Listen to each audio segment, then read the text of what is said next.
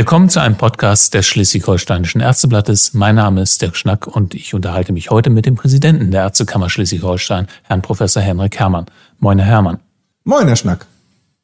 Es geht um den Impfstart in den Praxen in Schleswig-Holstein. Es ist ja soweit. Ab 6. April wird in den Praxen in Schleswig-Holstein geimpft. Das wird ja schon seit Wochen herbeigesehnt. Jedes Medium hat dieses Thema mindestens einmal in den vergangenen Monaten schon aufgegriffen. Manchmal wurde der Eindruck erweckt, jetzt wird alles gut. Herr Herrmann, warum ist das eine gute Nachricht, wenn jetzt in den Praxen geimpft wird? Es ist wirklich eine gute Nachricht, weil wir damit noch mehr Menschen zeitnah erreichen, äh, um gegen Corona geimpft zu werden. Und gerade die Arztpraxen sind ja ein ganz wichtiger Anlaufpunkt. Der Hausarzt, der niedergelassene Kollege, Kollegin kennen ihre Patienten können auch durchaus äh, feststellen, wer vielleicht ein Stück weit eher eine Impfung bekommen soll.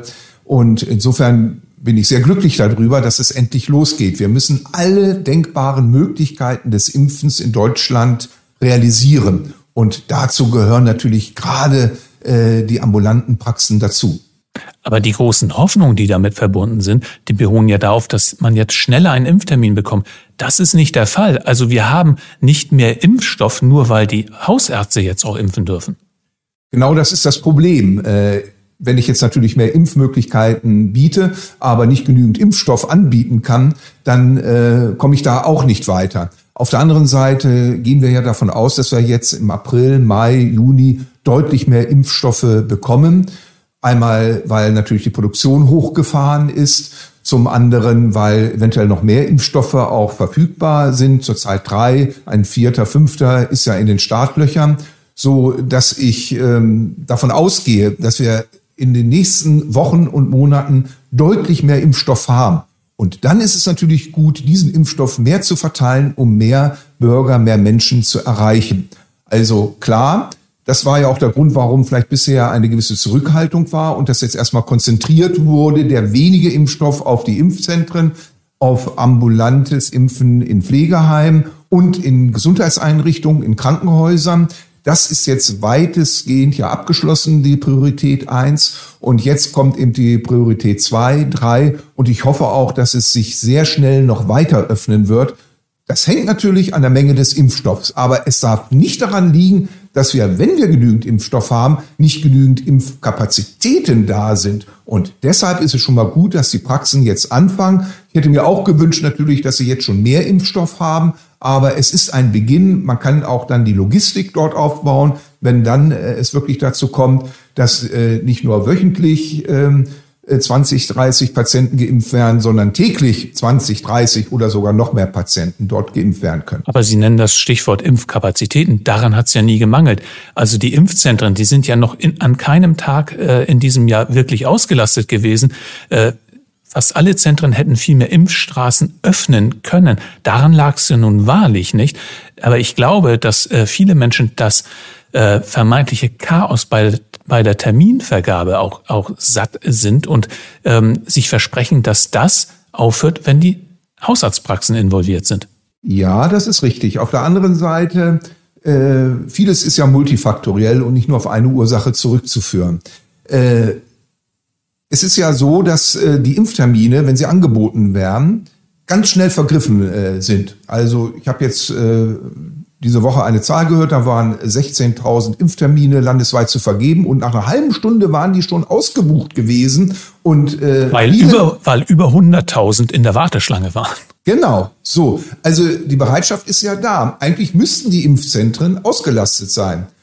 Was ich dann so nicht ganz nachvollziehen kann, ist, dass wenn ich einen Termin habe, dann nicht das Impfzentrum aufsuche, äh, und damit sozusagen äh, die Impfkapazitäten, die ein Impfzentrum anbietet, nicht ähm, ausge benutzt werden. Und ähm, wenn ich natürlich zwei, drei Tage vorher den Impftermin absage, aus welchen persönlichen Gründen auch immer, dann kann man natürlich eher noch nachschieben.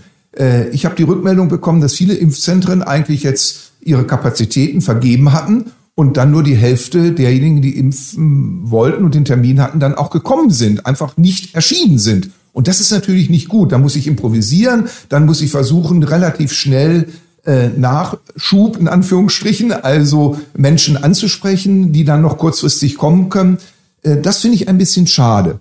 Und äh, insofern kann man jetzt da äh, nicht davon ausgehen, dass wenn die Impfzentren jetzt nicht ausgelastet sind, ähm, dass äh, deshalb die Impfzentren schlecht sind. Wir brauchen die Impfzentren auch weiterhin als Angebot, aber natürlich auch die ambulanten äh, Möglichkeiten in den Praxen. Lassen Sie uns mal darüber reden, äh, was das vielleicht mit dem Image der Arztpraxen machen könnte. Wir haben ja auf der einen Seite eine Impfkampagne in Deutschland, die hat einen schlechten Ruf Stand heute, weil vieles nicht geklappt hat häufig aber aus Gründen, die man gar nicht beeinflussen konnte. So, jetzt kommen die Arztpraxen frisch dazu mit einem guten Ruf, werden in eine Kampagne involviert, von der niemand voraussagen kann, wie sich das Ganze entwickelt. Da ist also auch ein hohes Risiko für die Praxen dabei, oder? Das glaube ich nicht. Die äh, Arztpraxen sind gewohnt zu impfen. Das ist ja eigentlich äh, neben Betriebe äh, die Hauptimpfquelle bei anderen Impfungen, äh, sei es Masern, sei es andere Impfungen, sei es Grippeimpfung. Das meiste wird ja auch über die Arztpraxen geimpft. Das heißt, äh, Arztpraxen kennen sich mit Impfung aus, insbesondere Hausarztpraxen. Und äh, insofern das jetzt dort zu integrieren, wo ja auch ein ganz enger Kontakt da ist, Hausarzt, seine Patienten, die er einschätzen kann, auch was eventuelle Nebenwirkungen anbelangt. Er kennt die Geschichte seines äh, Patienten, ob da schon mal was gewesen ist, wie Impfungen äh, vertragen werden. Und äh, Arztpraxen machen natürlich auch Werbung für Impfungen. Jedes Jahr bei der Influenza-Impfung, bei anderen Impfungen. Äh, insofern sind das natürlich die eigentlich in meinen Augen die primären Ansprechpartner, wenn es überhaupt um das Thema Impfen geht neben den großen Betrieben, die natürlich auch über ihren betriebsärztlichen Dienst solche Impfungen anbieten. Aber was ist, wenn es weiterhin so schleppend läuft mit der mit dem Impfstoff? Wenn also Ärzte ihren Patienten immer wieder sagen müssen, das tut mir leid, ich habe keinen Impfstoff. Fällt das nicht irgendwann auf die Ärzte zurück? Nein, sie können ja nichts dafür, dass erstmal zu wenig Impfstoff da ist. Äh, es wird vielleicht die eine oder andere Diskussion äh, geben, gerade am Anfang, wo jetzt noch relativ wenig Dosen da sind. Ähm, aber das ist ja auch bei anderen äh, Impfstoffen. Also ich kenne das jetzt selber äh, aus meiner praktischen äh, Tätigkeit in einer Hausarztpraxis, dass zum Beispiel in den letzten Wochen und Monaten ganz häufig nach Pneumokokkenimpfstoff äh, nachgefragt wurde, weil natürlich im Rahmen der Corona-Pandemie dort auch glücklicherweise das wahrgenommen wird, dass es dort einen Impfstoff gibt und der auch nachgefragt wird. Und ich natürlich ganz häufig antworten muss, ja, das wäre das Richtige für Sie, aber nein, tut mir leid, wir haben keinen Impfstoff zurzeit, der ist nicht da, der ist nicht äh, vorhanden auf dem Markt. Ich kann Sie leider nicht impfen. Sobald etwas da ist, melden wir uns und dann können sie geimpft werden. Und genau dasselbe wird auch hier sein. Und die Öffentlichkeit weiß ja und kennt die Problematik der noch zu wenig Impfstoffkapazitäten, äh, äh, was den Stoff selber anbelangt. Mhm. Fast alle äh, Ärzte freuen sich, dass es jetzt losgeht in, in den Praxen. Die wollen mithelfen und die fühlen sich auch als die richtigen Ansprechpartner für das Thema. Wer sollte denn aus Ihrer Sicht überhaupt äh, impfen? Wer, also sind, sind es nur die Hausärzte oder sind es auch einige Facharztgruppen oder sollen prinzipiell alle Ärzte impfen? Also letztendlich alle Ärzte äh, können impfen. Äh, das haben wir ja auch in unserer Weiterbildung ganz klar festgelegt, dass Impfen jetzt nicht auf äh, spezielle Facharztentitäten äh, beschränkt ist, sondern dass jede Ärztin, jeder Arzt mit seiner, ihrer Approbation impfen darf. Und das finde ich auch richtig. Und natürlich können auch gerne Facharztpraxen impfen, gerade wenn dann genügend Impfstoff da ist, weil sie ja auch engen Kontakt haben. Und nochmal, je mehr Impfmöglichkeiten wir haben, je mehr Impfangebote wir in den Praxen haben, aber auch in dem betriebsärztlichen Dienst, äh, umso besser ist das. Und wir haben im ärztlichen Bereich dort genügend Kapazitäten, äh, wir haben genügend äh, Logistik und genügend Erfahrung mit dem Impfen, so dass ich es auch nicht für sinnvoll halte, dass jetzt noch ganz andere anfangen zu impfen, dass wir noch ganz andere Impfstellen aufmachen, gerade zum jetzigen Zeitpunkt. Ähm, das ist vielleicht im europäischen Ausland anders, weil dort auch Versorgung anders aussieht. Wir haben in Deutschland eine sehr starke ambulante Medizin. Da können wir uns glücklich schätzen. Und diese Möglichkeiten sollten wir nutzen, und zwar in jeder Facette. Und wir sollten da keinen äh, Unterschied machen zwischen Hausarztpraxen und Facharztpraxen. Wer impfen möchte, sollte dort impfen. Also diese unorthodoxen Möglichkeiten, wie wir es aus Fernsehberichten aus anderen Ländern jetzt kennengelernt haben, in Einkaufszentren oder im Auto, Das muss es in Deutschland nicht geben aus Ihrer Sicht. Das müsste es nicht geben, weil wir genau in der ambulanten Medizin in den Arztpraxen genügend Möglichkeiten haben. Erst wenn wir sehen, dass bei einer unendlichen Menge von Impfstoff äh, es dort zu Engpässen kommen sollte, dann kann man noch mal andere Ideen aufgreifen, aber die sehe ich jetzt noch nicht. Da ist jetzt noch kein Bedarf und ich kann mir vorstellen, die Leistungsfähigkeit unserer Arztpraxen ist so hoch, dass sie das hinkriegen, auch wenn sehr viel Impfstoff angeboten wird. Da stellt sich natürlich zwangsläufig die Frage, wie lange brauchen wir denn noch die Impfzentren? Können wir die dann nicht sofort abwickeln? Das könnte irgendwann mal sein. Ich kann mir vorstellen, vielleicht, dass äh, wir sie noch zwei, drei Monate brauchen. Wir müssen gucken, wie sie dann noch in Anspruch genommen werden. Je höher natürlich die Durchimpfung ist, äh, umso weniger brauchen wir sie. Zum jetzigen Zeitpunkt äh, mit Sicherheit noch. Äh, was in drei Monaten ist, hängt davon ab, wie weit wir kommen äh, wie viele Menschen wir in Deutschland bis zum Sommer wirklich geimpft haben, wenn genügend Impfstoff geliefert wird. Aber Ihre Prognose ist, so ab Herbst werden wir wahrscheinlich nicht mehr auf die Impfzentren angewiesen sein. Das kann gut sein. Äh, es sei denn, äh, stellt sich heraus, dass im Herbst alle noch ein drittes Mal geimpft werden müsste. Auch das äh, wissen wir noch nicht genau, wie also äh, Folgeimpfungen äh, durchgeführt werden müssen. Insofern, äh, ja, Prognosen sind immer sehr schwierig, insbesondere wenn sie die Zukunft betreffen. Also, äh, was bedeutet das jetzt für die Priorisierung, wenn, wenn wir uns äh, peu à peu aus den Impfzentren verabschieden und immer mehr in die Praxen verlagern? Brauchen wir die Priorisierung dann eigentlich noch? Irgendwann brauchen wir sie mit Sicherheit nicht mehr. Jetzt, wo noch ein Impfstoffmangel da ist, äh, wird jeder niedergelassene Arzt, Ärztin schon die richtige Indikation stellen. Da habe ich absolutes Vertrauen dazu.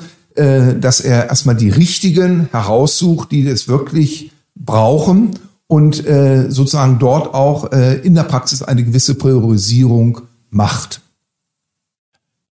Entfällt dann auch diese ich sag mal, etwas äh, leidige Diskussion, ob sich da eventuell Leute vorgedrängelt haben. Weil wenn ein Arzt äh, am, am Ende der Sprechstunde merkt, da, da ist noch äh, eine Dosis, die er verimpfen könnte und kurzfristig Patienten anruft, auch wenn die vielleicht nicht in der richtigen Prioritätengruppe sind, werden wir dann diese Diskussion endlich nicht mehr führen müssen? Ja, also ich glaube, diese Diskussion äh, wird bald äh, der Vergangenheit angehören, was ich auch gut finde. Letztendlich haben wir erstmal diejenigen, die es am nötigsten brauchen, die haben wir ja die Priorität eins. Und jetzt wird es immer mehr freier werden. Und das ist auch richtig, weil jetzt geht es darum, dass wir möglichst viele Menschen überhaupt äh, erreichen, damit wir eine Durchimpfungsrate von 60, 70 Prozent bekommen, um eben wirklich die Herdenimmunität aufbauen zu können. Also so schnell wie möglich äh, so viele Menschen äh, impfen, die man bekommen kann. Genau, heißt das. sehr richtig. Ähm, das bedeutet ja massive Arbeit in den Praxen. Was ist wiederum die Folge davon für die normale ambulante Versorgung? Wird die nicht leiden? Ja, also ich glaube nicht, dass sie äh, darunter leidet. Ähm, es wird eine Herausforderung sein für die Arztpraxen. Auf der anderen Seite sind Arztpraxen heutzutage hervorragend organisiert. Schon jetzt haben sie ja sozusagen äh, die Notwendigkeit, äh, möglichst äh, gut äh, über den Tag äh, zu kommen.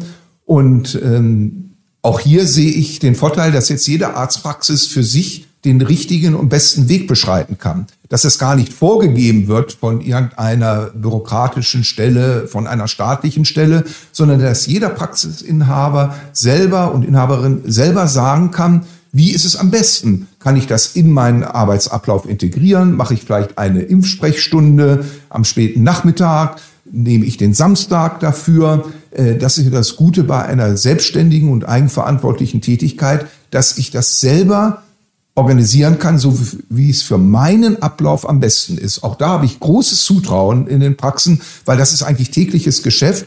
Das ist natürlich jetzt nochmal eine Herausforderung, aber wenn der Ablauf dann erstmal dort äh, etabliert ist, dann äh, wird es nicht zu irgendwelchen Einschränkungen in anderen Abläufen kommen.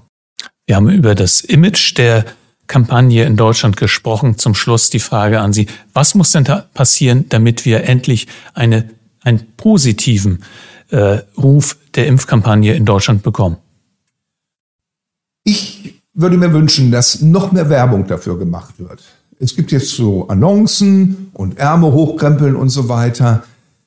Ich würde mir wünschen, dass jeden Tag um eine Minute vor 19 Uhr im ZDF, eine Minute vor 20 Uhr im ARD, bei den privaten Sendern, bei auch Sendungen, die gut frequentiert werden, wie zum Beispiel Fußballspiele oder so, die jetzt übertragen werden, immer wieder eingeblendet wird, geht impfen, Vorteile des Impfens, Impfmöglichkeiten ansprechen, dass also da eine viel stärkere öffentliche Kampagne dafür läuft. Und wir sehen ja in anderen Ländern, dass das auch äh, verfängt. Ähm, für mich ist die USA jetzt ein äh, super Beispiel, die es also schaffen, drei Millionen Menschen täglich in diesem großen Land zu impfen. Ähm, das äh, würde ich mir auch äh, wünschen. Das würde ja in Deutschland äh, übertragen bedeuten, dass wir ungefähr 800.000 äh, Menschen jeden Tag impfen könnten. Wenn wir dieses Ziel erreichen, dann sind wir sehr viel weiter und kommen natürlich wirklich der Herdenimmunität sehr schneller äh, zu dem Ziel. Nochmal, Vorbedingung ist, wir brauchen genügend Impfstoff. Ich sehe nicht so sehr das Problem bei den Kapazitäten, also den Örtlichkeiten, wo dieser Impfstoff dann gegeben wird. Aber wir brauchen natürlich auch die Menschen, die Bürger, die sich impfen lassen wollen. Und da brauchen wir diese Aufklärung. Diese Traumzahl, 800.000 Impfungen am Tag in Deutschland, die lassen wir jetzt einfach mal sacken und nehmen das als schönen Ausblick, was wir vielleicht erreichen könnten in Deutschland. Vielen Dank, Professor Herrmann. Vielen Dank, Herr Schnack. Das war ein Podcast des Schleswig-Holsteinischen Ärzteblattes. Vielen Dank fürs Zuhören. Bis zum nächsten Mal.